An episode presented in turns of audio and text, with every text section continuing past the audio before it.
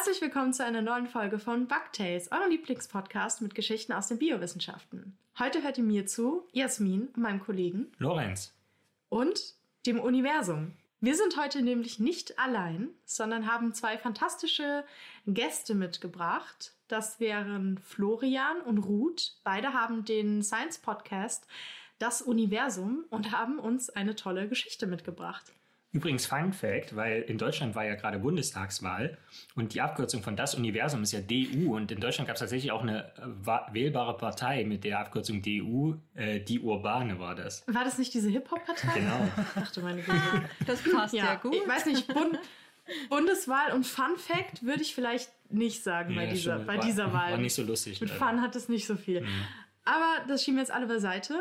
Und ja, Florian Ruth, hallo, willkommen bei Bugtails. Hallo. Hallo. Ja, schön, dass wir bei Bugtails sind, weil im Universum ist ja alles drin. Das heißt, wir haben nicht nur Sterne, sondern auch Tiere und deswegen ist es schön, mal mit Leuten auch gemeinsam in einem Podcast zu sein, die sich mit Tieren und anderen lebendigen Dingen auskennen und nicht nur mit toten Sternen und anderen toten Dingen im Universum. Genau, wir machen jetzt ein Crossover, wie die wie DU, die Hip-Hop-Partei, oder wie?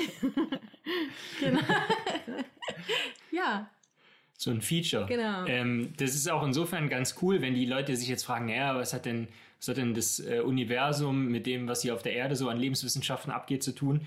Der Florian hat nämlich äh, zusammen mit einem äh, Biologen, Kollegen auch ein ganz cooles Buch geschrieben, und zwar die Geschichte der Welt in 100 Mikroben. Das ist sehr unterhaltsam geschrieben, liegt auf meinem Nachttisch gerade und ähm, ich habe schon angefangen und das ist wirklich sehr unterhaltsam, wo man wirklich in so anekdotenreich, in einzelnen Geschichten wirklich erfährt, wie Mikroben sozusagen die Welt und unser, unsere Geschichte verändert haben und uns zu dem gemacht haben, was wir sind. Und was dem Ganzen vorangeht, ist nämlich ein so ein Streitgespräch zwischen den beiden. Und da wird genau diese Frage erörtert, was eben ein Astronom mit, mit einem Biologen denn überhaupt zu, zu tun haben kann. Also das Ganze im Großen und im Kleinen sozusagen zu verstehen. Kurzer Spoiler, ich habe beide Teile des Streitgesprächs geschrieben. Du hast doch gewonnen, nehme ich mal an.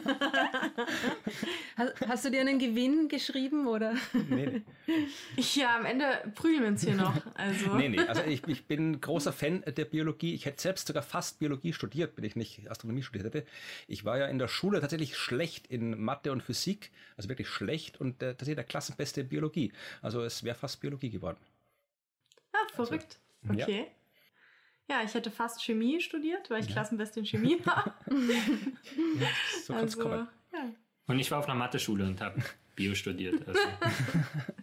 Ja, Hauptsache wir sind glücklich.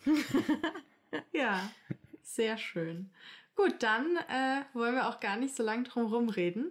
Wir sind schon sehr gespannt, was für eine Geschichte ihr uns mitgebracht habt. Ja, willst du Wollt anfangen? ihr Wir haben, Anfangen. sogar, wir haben sogar mehr als eine Geschichte mitgebracht. Mehr ja. als eine Geschichte. Ja, das ist also- super. Ich habe hier Tee, ich habe hier auch Wein, ich habe all, alles. Lasst es einfach raus. Stundenlang, kein Problem. Machen wir eine Doppelfolge heute. Also dann ja, fang doch du an mit deiner Geschichte, Ruth. Soll ich mit der Geschichte Ja. anfangen? Äh, es ist eine extrem coole Geschichte. Äh, es geht, also so in beiden Geschichten geht es um ein ähnliches Thema, nämlich es geht darum, wie sich Tiere an den Sternen orientieren können. Okay. Und ähm, ja, das, genau, uh, Begeisterung. Also es ist tatsächlich so und es ist irgendwie schon ein bisschen überraschend, finde ich. Also man weiß ja irgendwie von ein paar Tieren schon, dass sie das irgendwie halbwegs gut können. Aber das Tier in der ersten Geschichte, die mich extrem fasziniert hat, war ein Tier, dem man das überhaupt nicht zutrauen würde, dass es sich Ich hoffe auch nur irgendwie annähernd an den Sternen orientiert. Was? Und, es, und zwar geht es um das Tier namens Scarabäus satyrus. Entschuldigung. Und den kennst du, oder? Ja. Wie ist das so ein Lieblingstier von dir, oder? Ich habe den gerade auch für was anderes recherchiert ein bisschen. Deswegen. Aha. Und, aber aber da ging es so nicht um die. Sterne, oder? Doch, doch, um die Orientierung, aber nur ganz oberflächlich. Ich bin dann, ich hatte das bei einem anderen Projekt als Vorschlag und die haben sich dann für was anderes entschieden. Das heißt, ich weiß, was der macht, aber ich weiß nicht wie und warum und kein Deep Dive gemacht bisher. Deswegen freue ich mich gerade so. Äh, Mistkäfergeschichte. Es ist der afrikanische Mistkäfer. Und Ja. es ist tatsächlich so, dass sich diese Tiere anscheinend an den Sternen orientieren können. Und zwar ähm, ist es so, dass, äh, ich meine, vielleicht weißt du da mehr drüber, Biologen haben irgendwie vermutet oder sagen wir mal festgestellt, dass sich Tier, diese Tiere, die sind ja nachtaktiv, ja, und dass sich die äh, anscheinend auch in mondlosen Nächten so orientieren können, dass sie eine gerade Linie mit ihrer Dunkkugel rollen können.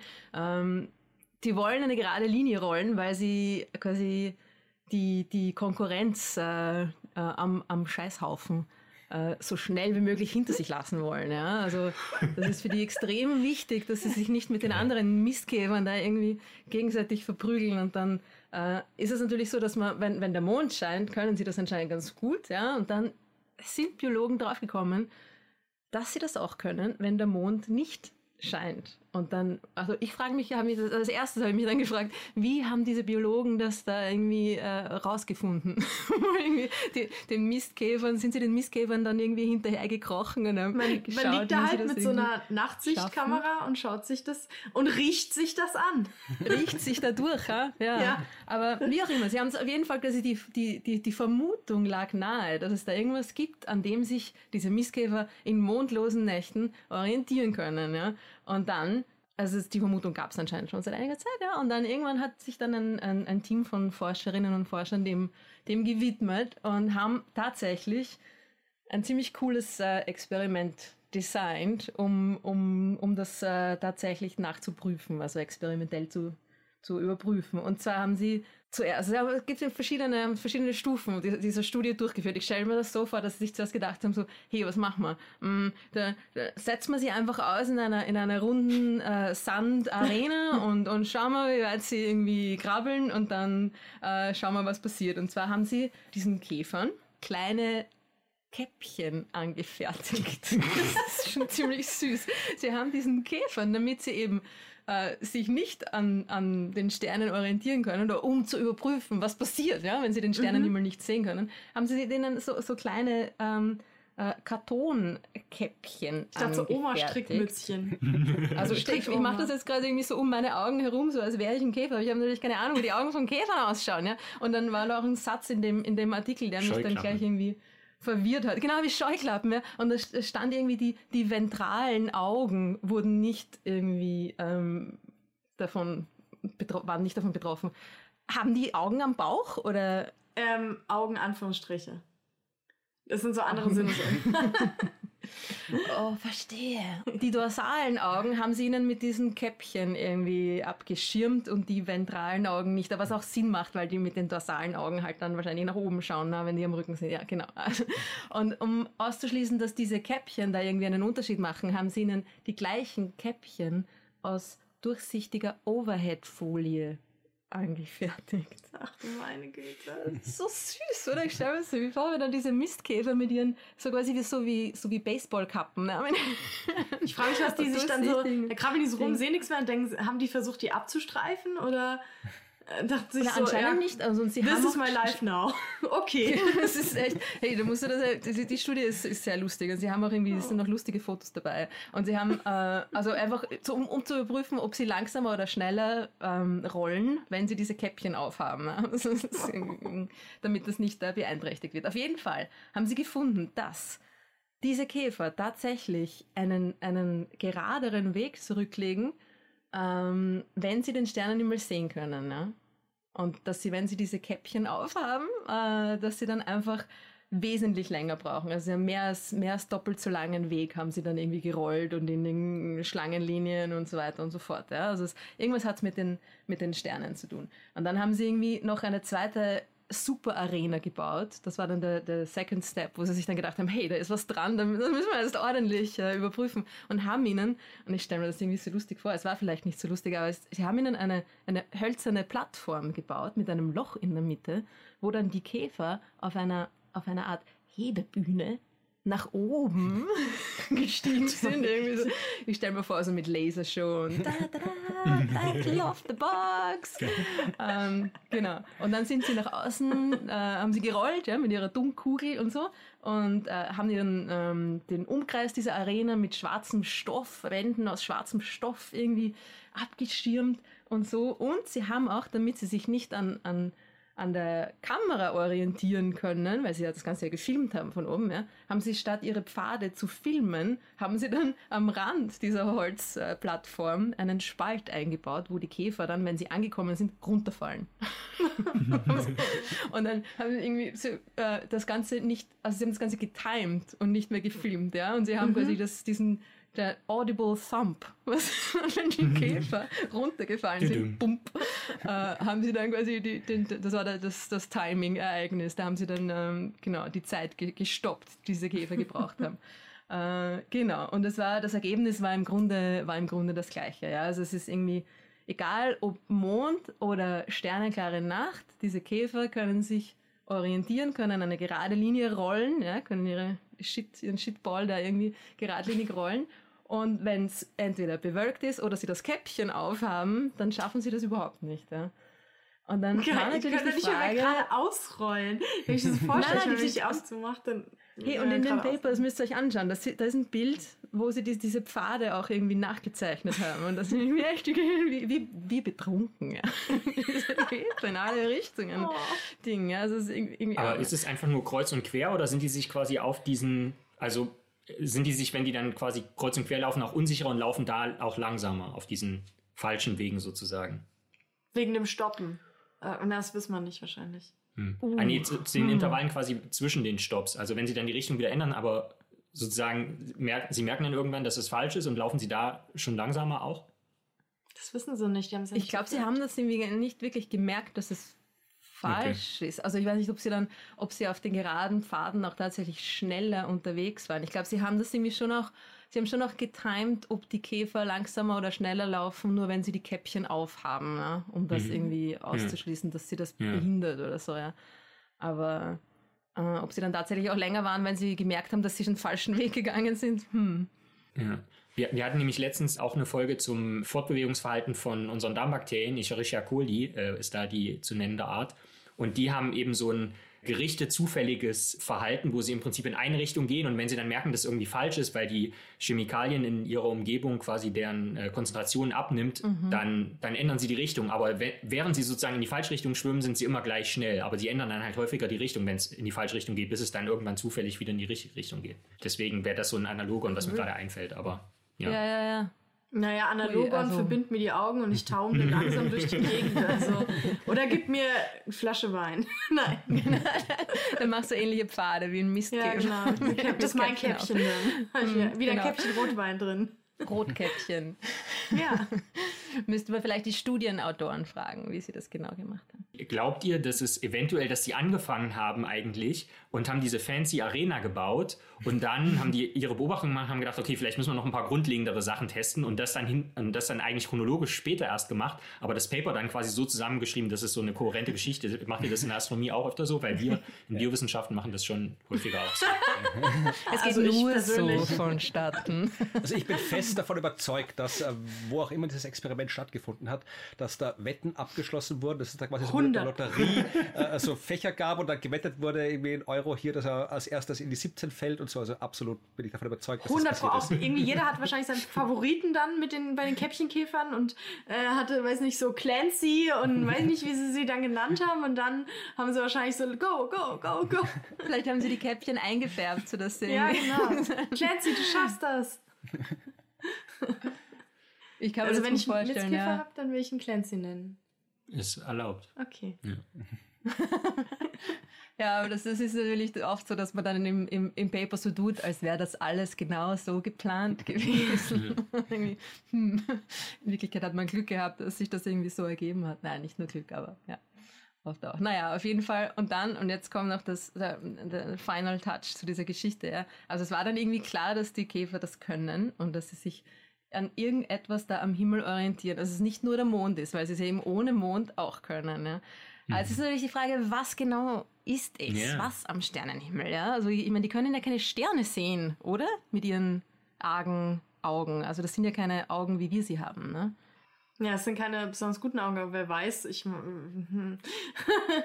wer, wer weiß, wie ein Käfer sieht. Man kann es ein bisschen ja. sich überlegen, aber you never know. Und man, also es könnte irgendwie natürlich sein, dass es quasi nur die hellen, dass sie sich an den hellen Sternen orientieren oder, oder einfach Mhm. irgendwie doch, äh, keine Ahnung, da Muster sehen können in den Sternen. Ja, sehen sie den großen Wagen, keine Ahnung. äh, oder, das, oder es könnte natürlich auch die Milchstraße sein. Ja?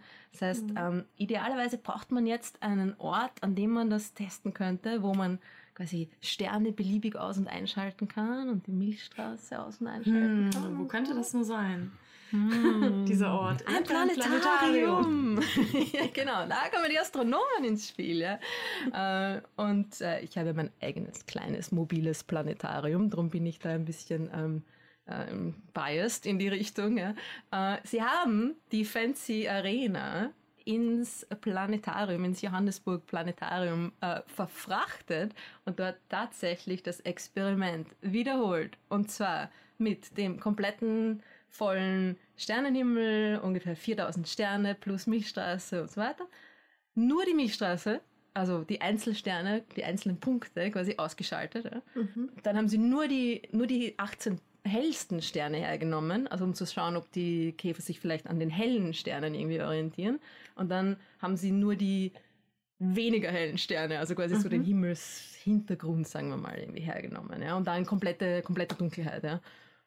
Und es war tatsächlich so, dass die Käfer, wenn die Milchstraße eingeschaltet war, also mit quasi voller Himmel mit Milchstraße und nur Milchstraße, wesentlich schneller den Weg rausgefunden haben Mhm. als in den anderen äh, Optionen. Das heißt, Krass. es ist wirklich die Milchstraße.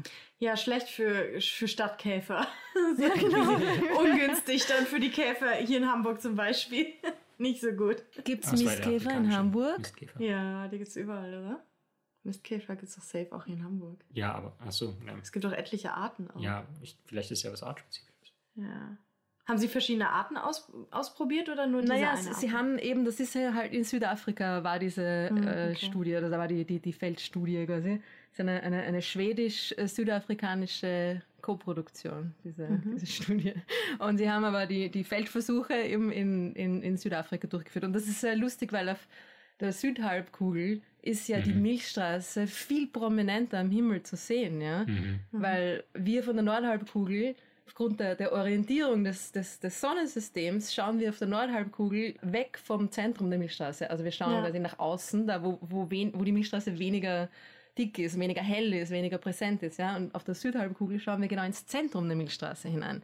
Und darum können dann quasi diese, die, die, die südlichen Käfer da irgendwie vielleicht auch, haben sie das entwickelt, ja, sich dann an der Milchstraße zu orientieren, weil die eben so hell ist auf der Südhalbkugel. Hm. Ich war Das ist einmal ähm, auf einer Ex. Exkursion äh, im Seewinkel, das ist an der Grenze Österreich-Ungarn. Ah, ja, ja. Und da ist ja so dunkel und schwarz, da habe ich zum ersten Mal so die Milchstraße richtig krass gesehen. Also wirklich richtig Mhm. krass, wie in diesen krassen Fotos, wo man jeden einzelnen Stern sieht und so. Wir lagen da alle total, aber wir haben uns dann aufs Feld gelegt und da hoch, weil drumherum war nirgends eine Stadt, gar nichts. Es gab keinerlei Lichtverschmutzung, es war ein riesiges Naturschutzgebiet, da gibt's eh nichts. So, das war auch krass, also wenn du irgendwie das Haus, zehn Meter vom Haus weg, du hast nichts mehr gesehen. Und da war diese Milchstraße, das ist alles auch die Nebel und so, das war, wir lagen da so auf dem Boden und dachten so, oh mein Gott, sowas haben wir nie wieder gesehen. Also seitdem habe ich das auch nie wieder so intensiv gesehen. Und da dachte ich nämlich auch, da hat uns unser Professor auch erzählt, ja, hier, als wir Exkursionen irgendwie in den Tropen, da sieht man die so toll und so. Und wir alle so, ja, schön für sie. Aber ja, ich meine, hier sieht man sie ja wirklich kaum. Also, das, also Ich nicht nur wegen Lichtverschmutzung. Ja. Ja. Also ich- das Seewinkel ist ja gleich hier ums Eck, wo wir jetzt gerade sind. Das ist irgendwie 50, 60 Kilometer von hier. Ja, und ja. Äh, es ist irgendwie witzig, dass du äh, die Milchstraße dort gesehen hast und ich habe die Milchstraße das erste Mal ordentlich gesehen, äh, quasi in Hamburg. Also Ach, nicht nee. in Hamburg der Stadt, weil da siehst du sie ja wirklich nicht, sondern äh, es gibt ja noch so eine kleine Exklave von Hamburg, die Insel Neuwerk. Das Ah, ist, ja. das, das, die, die gehört offiziell zu Hamburg, ist aber trotzdem mitten im Meer. Ja. Und äh, da war ich mal vier Tage. Es waren drei Tage zu viel, weil da ist echt nichts los dort. Es sei denn, man schaut gerne die Milchstraße an oder man will Vögel beobachten. Das geht dort wunderbar. Und da habe ich sie auch. Da war der Himmel auch so dunkel, dass ich die Milchstraße auch wirklich mal gesehen habe, wie du sie hier eigentlich sonst nicht sehen kannst. Ja, ja, ich habe ja in Wien studiert, deswegen sind wir da immer rübergefahren. Aber, Ah, okay. äh, ja, wie lustig. Cool. Ja, Ja. das waren die Planetariumsmilchkäfer. Das nächste Mal, wenn du die Milchstraße schön siehst, denk an die Mistkäfer. ja, denke ich jetzt sowieso immer an. Ich finde die ja sowieso toll. Also ähm, ich habe auch in meinem Buch Abschied von Hermine habe ich über Mistkäfer geschrieben, also wie sie warum sie rollen, wie sie rollen. Und mhm. die rollen ja nicht nur Scheiße, sondern auch alle möglichen äh, Verstorbenen und so. Haben wir jetzt natürlich ein hartes Live, vor allem hier in der Großstadt, wo alles mehr weggemacht wird. Also da liegt jetzt nicht mal irgendwie ein Schaf rum oder, oder überall Hundehaufen oder so. Also dieses, diese reinlichen Stadtparks sind Armageddon für Mistkäfer, weil mm. die finden halt da nichts tot, nicht wenig Totes und so. Warum rollen sie? Warum, warum ist das so? Aus praktischen Gründen. Nein. Also sie transportieren das dann ab einfach. Und ähm, in der Mangelung von der Möglichkeit, etwas in den Arm zu nehmen, ist Rollen sie keine Hände perfekt. Haben. ja, ist halt perfekt, um eine größere Menge auch für irgendwie Nachwuchs und so einfach wegzuschaffen. Mhm. Schnell, wie du sagst, bevor die anderen kommen und so. Also es gibt auch andere Käfer, die so Aas und so Zeug machen. Zum Teil schließen die sich in so Kommunen zusammen und tragen dann zusammen irgendwie, ein, weil nicht, ein Vogelbein weg und teilen sich das oder so. Aber wow. Mistkäfer sind da schon eher so, boah, ich habe meinen Graben jetzt schnell weg. so.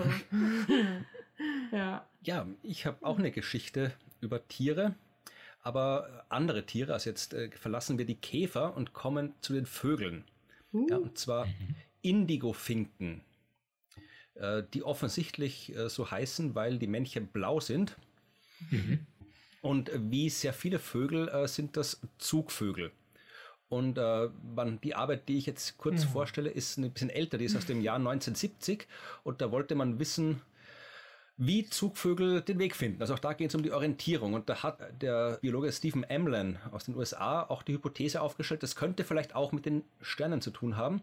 Und auch da hat man, das ist wirklich eine wunderschöne Arbeit, äh, haben sie auch wieder Planetarien eingesetzt. Ja, also wir haben bei unserem Podcast ein bisschen einen Planetarium-Schwerpunkt, weil Ruth tatsächlich so, Ruth besitzt ja ihr eigenes Planetarium, mit dem sie auf dem Fahrrad durch die das? Gegend fährt und in Schulen und anderswo Leuten dann den Himmel zeigt. Das kann man aufblasen. Das ist ein aufblasbares Planetarium, wo 20 Leute reinpassen. Okay, wie geil. Wieso haben wir das nicht, Lorenz? ja. Kann man das nachbauen?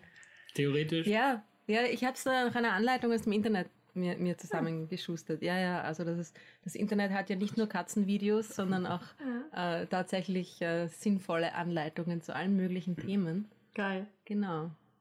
Ja, und in dem Fall äh, haben sie das Planetarium der Universität in Cornell benutzt. Ja, also äh, man hat da diese Indigo-Finken genommen, 26 Stück, und die in drei Gruppen eingeteilt.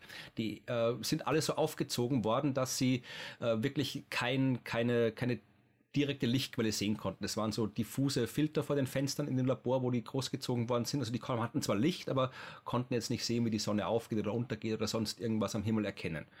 Und die erste Gruppe, die hat man einfach im Labor behalten und die haben einfach so weiter gemacht, wie sie halt vorher gemacht haben. Ja, also denen die ist nichts passiert. Und äh, die zweite Gruppe, die war tagsüber auch im Labor, aber in der Nacht durften die umziehen ins Planetarium. Dann sind die alle da im Planetarium rumgesessen, die Vögel, und haben sich den Himmel angeguckt. Und die haben da den Himmel äh, eins zu eins äh, simuliert, so wie er echt draußen war. Mhm. Und die dritte Gruppe, der ging es wie der zweiten Gruppe, auch die hat man nachts ins Planetarium gebracht, aber die haben einen Himmel bekommen, wo nicht der Polarstern genau im Norden war, sondern Betelgeuse. Ja, also da haben mhm. die einfach einen Fake-Himmel hingetan, die ein bisschen umgedreht, sodass Betelgeuse genau im Norden ist und alles andere war gleich. Und dann äh, ging es eine Zeit so, dass die wirklich Gelegenheit hatten, den Himmel da kennenzulernen und sich dran zu gewöhnen. Und dann haben sie auf die Zugunruhe gewartet. Also das ist das, ja. was die Zugvögel offensichtlich kriegen, wenn sie denken, jetzt ist es Zeit, ja. loszufahren. Oder nicht loszufahren, wir, wenn sie wollen, ja, loszufliegen. Kombi. genau. Ich kriege das auch manchmal, glaube ich, Zugunruhe. ja, also und das dann hat im, haben die so spezielle Käfige gebaut für die Vögel mit so, äh, ja, da war so spezielles Papier drin, wo man dann auch wieder, wie bei den Käfern ein bisschen, ja, äh, wo man musste aber wissen, in welche Richtung die jetzt quasi wegstarten, die Vögel, wenn sie dann wegstarten. Und deswegen hat man da so kreisförmig in die Käfige Papier reingetan, dass man sehen konnte, okay, in diese Richtung sind sie jetzt los und hat geguckt, äh, ob es da zwischen den Gruppen Unterschiede gibt. Ja? Die, die überhaupt nie einen vernünftigen Himmel mit Sternen gesehen haben, die erste Gruppe, die sind im Wesentlichen so in, in alle Richtungen wild davon geflogen. Also da gab es keine bevorzugte Richtung. Die haben anscheinend nicht gewusst, wo sie hin sollen und sind einfach mal alle irgendwohin losgeflogen oder wollten losfliegen. Mhm. Die zweite Gruppe, die den echten Himmel gesehen haben im Planetarium, die hatten tatsächlich alle eine bevorzugte Richtung und zwar alle eben so Richtung Süden. Ja, also die wussten, mhm. wo Süden ist und sind auch dorthin geflogen, wo am realen Himmel Süden zu finden ist. Und die dritte Gruppe hat das auch gemacht, nur dass bei denen der Süden dort war, wo Süden wäre, wenn am Himmel Beta Kreuze genau im Norden steht.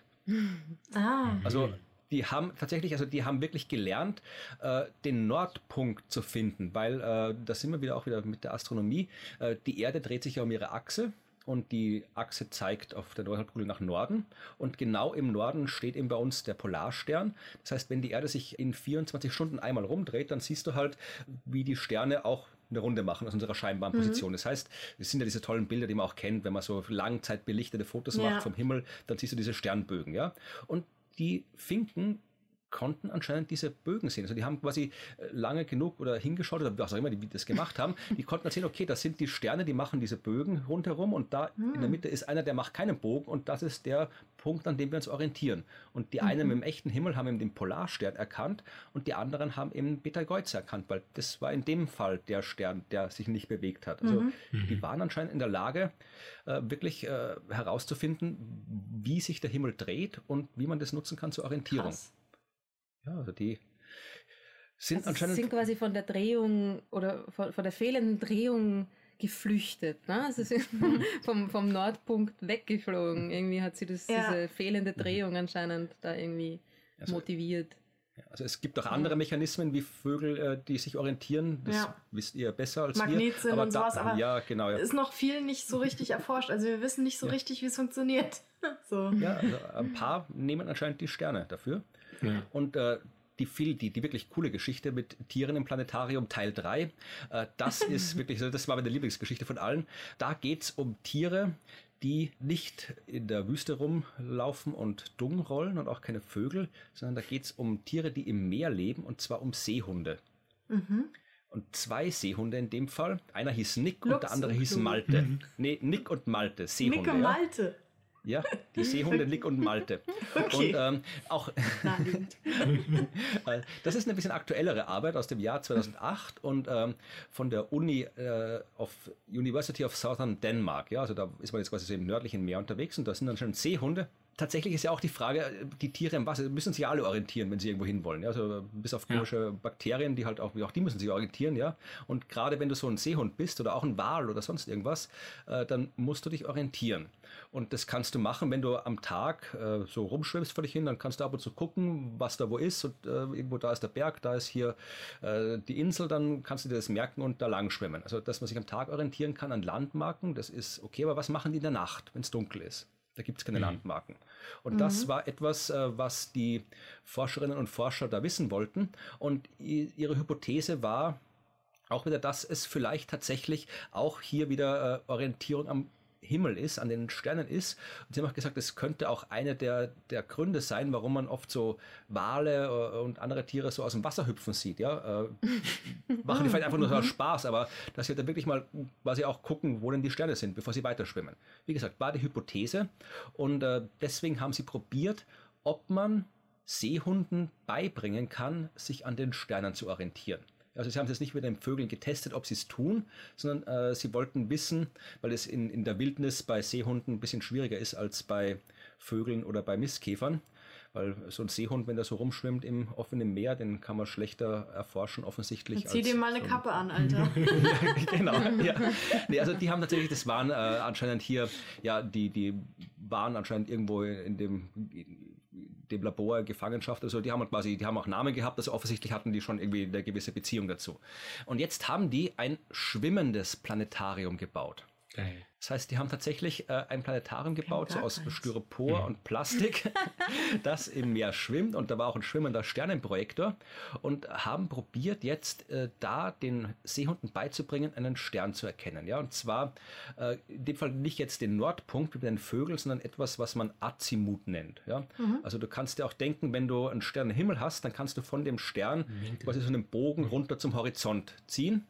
Und äh, der Horizontpunkt, den du dann hast, der hat einen gewissen Abstand zu Norden und dieser Winkel, das heißt in der Astronomie Azimut. Das ist eine so von den Koordinaten, mit denen man Positionen angibt. Und sie haben halt gesagt, okay, äh, die Seehunde sollen jetzt lernen, auf einen Stern zu schauen am Himmel und daraus äh, zu schließen, äh, in welcher Richtung der jetzt quasi steht. Also aus der, einen hellen Stern erkennen und aus diesem hellen Stern, aus der Position am Himmel, die Richtung am Horizont zu finden.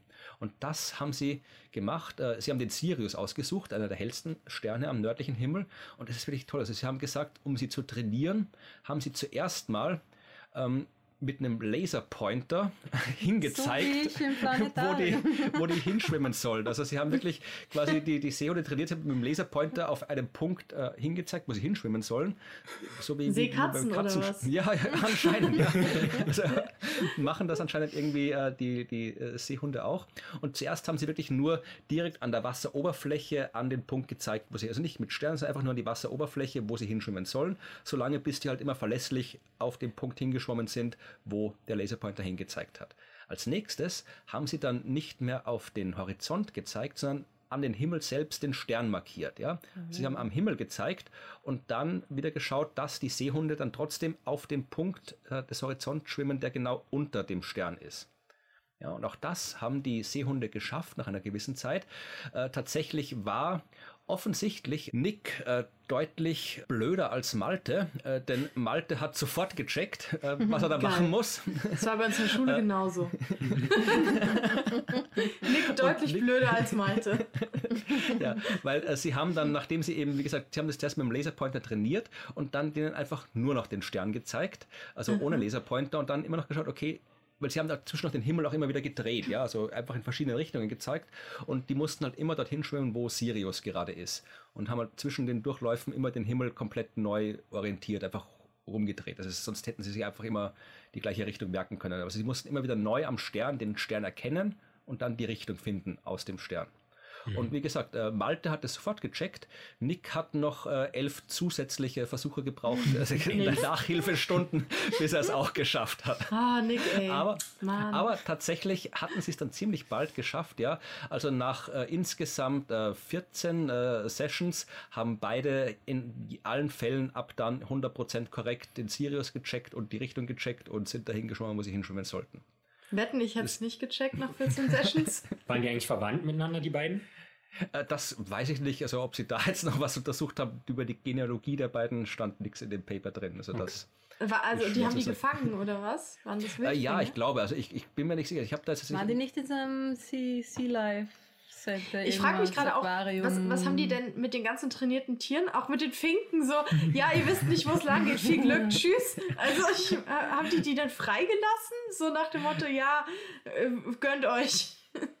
Bussard ich glaube, die, ich glaube, ich habe nur, die, ich habe nur die Zusammenfassung von der Geschichte gelesen. Ja. Aber ich glaube, irgendwie mich erinnern zu können, dass die in so einem Aquarium. Die Vögel so ertränkt also, worden sind. Genau.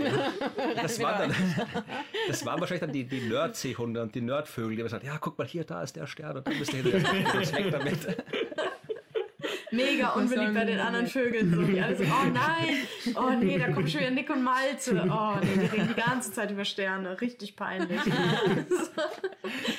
Sprecht die bloß nicht an. Aber das Witzige ist, dass, also, das ist natürlich noch kein Nachweis, dass sie das wirklich so tun. Man kann, ja. also, es ist der Nachweis, dass sie das können. Ob sie ja. sich tatsächlich in der Wildnis auch daran orientieren, das sagen die, müsste man dann wirklich auch in der Wildnis erforschen, was halt wesentlich mehr Aufwand bedeuten mhm. würde.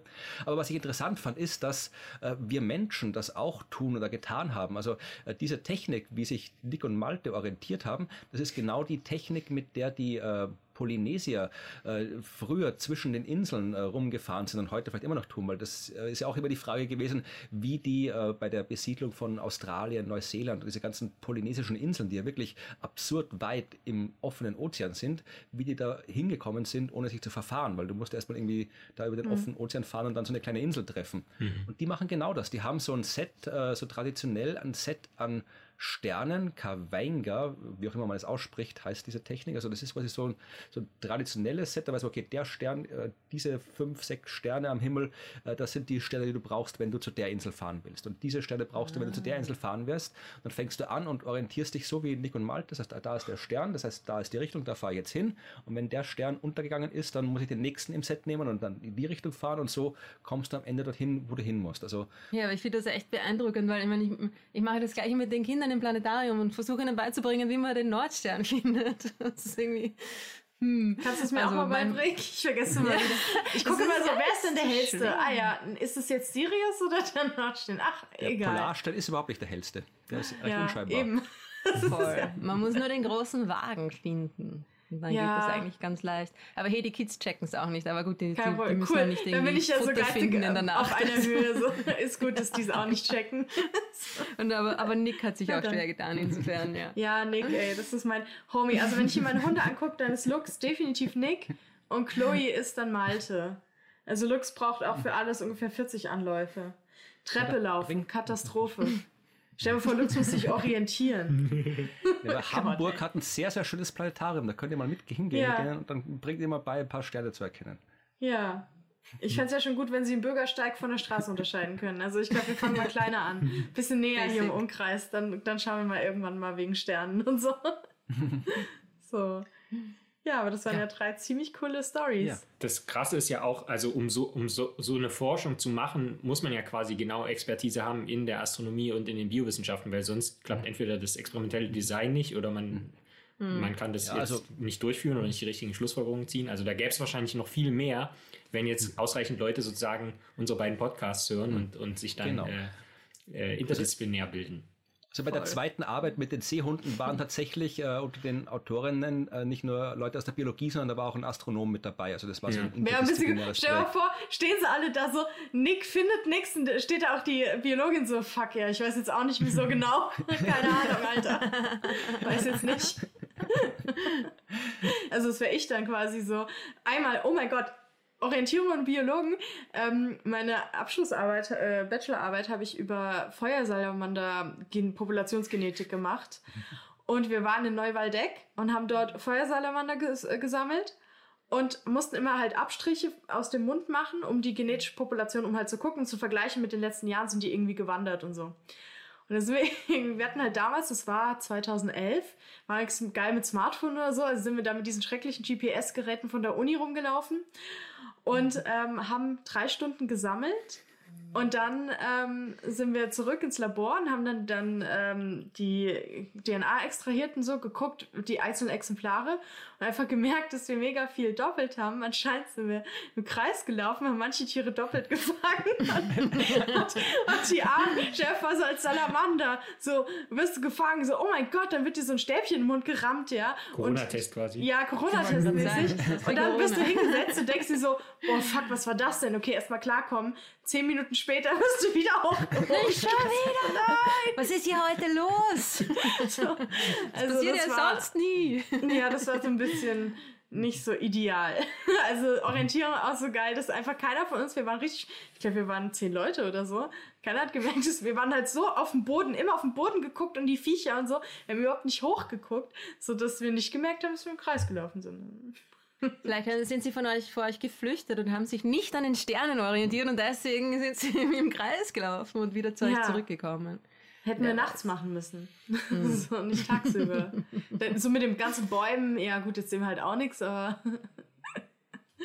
ja. Und wie fandest du dein Studium in Wien? Hast du gerne in Wien gelebt? Ja und nein. Also ich fand Wien unglaublich wenig grün. Ich war das einfach anders gewohnt von vielen deutschen Städten und Wien. Erst ist mir nicht aufgefallen. Ich glaube, das erste Jahr ist mir gar nicht aufgefallen, mhm. weil halt alles so schön und verziert ist, ein Stuck und so, dass du gar nicht mhm. merkst, dass da einfach zum Beispiel in Straßen gar kein Baum steht. Das gibt's hier gar nicht. Irgendwie ja. eine Straße, wo kein Baum steht oder irgendwas. Und, äh, und auch halt immer vor den Wohnhäusern ist der Regel auch immer erstmal eine Wiese und dann kommt erst der Gehsteig und nicht, dass du von ja. direkt auf den Gehsteig trittst und sowas.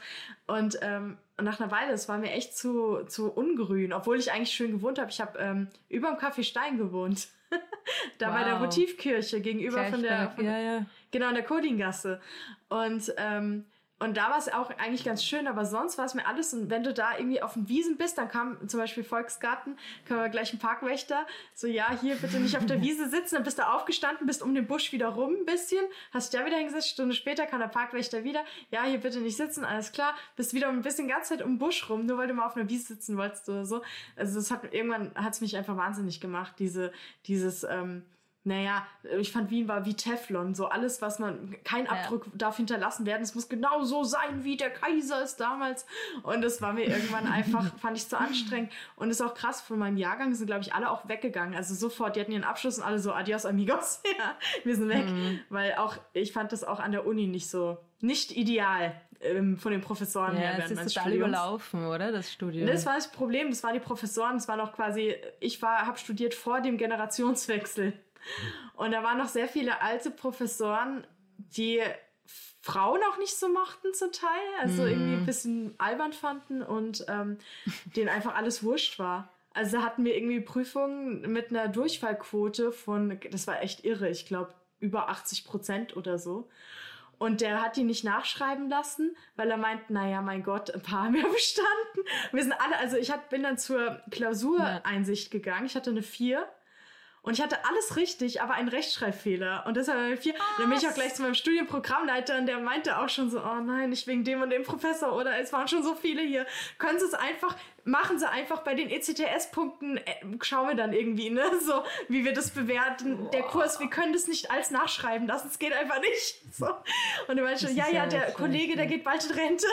So, und ich so, ja, das hilft mir jetzt nichts. Aber ja, das war, das war ein bisschen frustrierend und ähm, viele, also meine ganzen Kolleginnen, so, die sind halt irgendwie weggegangen, dann aus, mhm. von der mhm. Uni Wien. Nur zwei sind geblieben und die anderen wollten halt irgendwie ein bisschen mehr erreichen. Jetzt sind aber, glaube ich, also was ich so mitbekommen habe, ähm, also ich hatte einen urcoolen Studienprogrammleiter, der war richtig toll. Und äh, auch ein toller Biologe und so. Aber jetzt gibt es, glaube ich, ein bisschen mehr frischen Wind. So. Aber das war halt echt noch mhm. so ein mhm. bisschen so, oh, und dann die Stadt so genervt und dann war ich dann so, ja, okay, ist jetzt auch mal gut. Nach ein paar Jahren so, ja. Wir sind ja auch weg. Also ich bin nach dem Studium äh, nach Jena gegangen und ja. 15 Jahre geblieben, bevor ich wieder zurück bin. Also ich bin jetzt zurück nach Österreich, aber nicht in Wien. Und mhm. du bist, noch, du bist äh, ins, ins grüne Manchester. Ins, äh, das ist grüne Nottingham. ja, viele sind ja. die UK gegangen bei uns auch. Richtig viele. Ja, ich bin halt dort hingegangen, weil ich dort einen Postdoc angeboten angeboten genau. bekommen habe. Also ich habe mich an verschiedenen Orten beworben und dort hat es funktioniert und dann, ja. genau, ich, war, ich wollte auch unbedingt aus Wien weg. Also mir ist es so richtig, wie man so schön auf Wienerisch sagt, am Arsch am gegangen. Arsch gegangen. ja. ja, es war irgendwie... Aber das ist auch so typisch für Wien. Das ist, also auch äh, Wiener, Wiener hassen Wien, das gehört irgendwie dazu. Ja. Und das ist irgendwie so die lebenswerteste Stadt der Welt, lalala, das ist wie wir alle so, ja, ja. ja vielleicht wenn, wenn man 60 ist also, oder so. Also es ist ja. ja. auch sehr gemütlich und ich mag ja auch eigentlich so Wien schon gern, aber ich dachte mir so, aber leben, so wie Tokotronik aber, sagt, aber hier leben, aber hier nein, leben, danke. nein, danke. So nett, aber hier leben, da, nein, danke. Wo nur die Enten am Gras sitzen dürfen. Ja, ja echt. Das ist ein bisschen na. schade, weil es wäre ja eigentlich wirklich eine sehr lebenswerte Stadt und ich habe dann schon ein mhm. bisschen Frieden geschlossen mit Wien auch. Also ich lebe jetzt seit, naja, seit vier Jahren mittlerweile wieder wieder in Wien, bin zurückgekehrt. Ja. Und es ist dann mit ein bisschen Abstand, kann man dann auch wieder die, gewisse Dinge wertschätzen, die man, die man vorher nicht, nicht mehr bemerkt hat oder so. Aber es stimmt, es ist irgendwie ein bisschen Teflon beschichtet, du hast recht, ja. Ja, ich habe auch immer so, immer wieder kommt das Wien Heimweh so stark, ah, oh, und dann denke ich wieder dran, zurückzugehen. Und dann schaue ich mir so die Politik an, denke mir so, ach nee. Oh. so, ach komm, ja, nicht jetzt. Jetzt ist, ist gerade nicht so gut, glaube ich. Ja, aber gucken, wie es, wie es in Deutschland wird. Also das ist ja. Ja, also ich weiß auch nicht. Ich, ich oh, lehne mich hier sicher nicht aufs Fenster angelangt. Ja, wieder, ja, wieder ja, über nee. schöne Tiere reden, schöne liebe Tiere. Ja. Hm, nee. über Tiere. Ich habe auch gerade die Indigo-Finken, habe ich gerade im Internet Bilder gesucht. Die sind ja mega süß. Also für alle, die jetzt natürlich äh, es nicht sehen, aber die müsst ihr mal gucken. Wir packen das auch äh, auf unsere Webseite. Aber die sind so wirklich so ganz kleine süße. Stellt euch ein Rotkehlchen vor, malzblau an, so ungefähr. ja, mega süß einfach. Also äh, und Ahnung von Astronomie. Ja, genau. Richtige Astronomen. Heftig. So. Ich frage mich, ob die auch so, so die Sternbilder wie so große Wagen und die so, das ist der große Wurm. so. ja. der, der kleine Mistgeber. so. Der große Wurm, der andere große Wurm. Der mittelgroße Wurm. Der Wurm des so, so ein Vogelhelden, so wie Herkules oder was oder Perseus, die bei uns rumhängen. Ja. Das ist der mythischen Vogelheld. Das ist Peter. Der große Peter. Die große Die Ingrid. Oh. Ja. So. Ach ja, sehr schön. Hast du, hast du noch Fragen? Was ich noch fragen wollte, am Anfang, die, das, vielleicht hat ihr es auch erwähnt und ich hatte es nicht gehört, aber die Ausrichtung der Rollrichtung, ist die auch an der Milchstraße oder ist es. Das wäre mega blöd. Das wäre voll schlecht, weil wenn du weg von den anderen willst und alle gehen die gleiche Richtung, so Alle gehen der Milchstraße entlang. Und auch immer dann so, wenn dann Leute so, hm, ich hab Bock auf einen Mistkäfer, ach, einfach in die gleiche Richtung, das sind gleich 50.000. Also ich glaube nicht, dass die es- alle in die gleiche Es Richtung war, es war eher so, dass sie irgendwie eben auch mit entweder so entweder Mond oder Milchstraße, also sie suchen sich dann halt Ja. das aus, was gerade da ist. Und dass sie, wenn sie dann die Richtung, also sobald sie dieses, dieses, dieses Licht quasi äh, gefunden haben oder identifiziert haben, oder warum, es ist halt einfach da, dieses Licht, ne, dann behalten sie einfach ihre Richtung bei. Also egal, äh, sie, ich glaube, sie, sie laufen dann mal einfach so oder rollen dann mal irgendwie panisch gleich mal los und dann, und dann, oh, das Licht ist jetzt hier und rollen dann quasi einfach in die gleiche Richtung immer weiter. Wäre auch- also das, Wäre auch spannend zu erfahren, was passiert, wenn sie einmal ihre. Richtung festgelegt haben und man dann das aber ändert. So über Ameisen, sie so rumschubsen. Voll. So viel Glück. hey Leute, ich habe ein Planetarium. Äh, ich komme einfach bei, bei euch Ja, komm mal vorbei. vorbei. Wir, wir machen kommen Mistkäfer-Studie Teil 2. Ja, die Nördli muss man auch gucken, wie die hier im Norden, was die so treiben. Also, Voll. Und dann können wir all, all die offenen Fragen nochmal interdisziplinär behandeln und beantworten. Ja. Wer das gut anstellt, kriegt den Ig Nobelpreis. Ja, gar, Bella, eine Freundin von mir, also eine Kollegin, die hat den bekommen für, ähm, weiß gar nicht, irgendwas, ja, irgendwas mit Schildkröten. We- Weiß nicht, also irgendwas, Sie scheiße. hat es erzählt in der Folge. Ja, sie hat's, mir- ich habe das damals auch gelesen, das Paper. Ich weiß nicht, irgendwas mit Schildkröten, weiß nicht, wie die gucken oder wie die husten oder wie die, was für Geräusche die machen, wenn die stöhnen oder so. Also irgendwas wirklich total, aber echt niedliches irgendwie ein bisschen.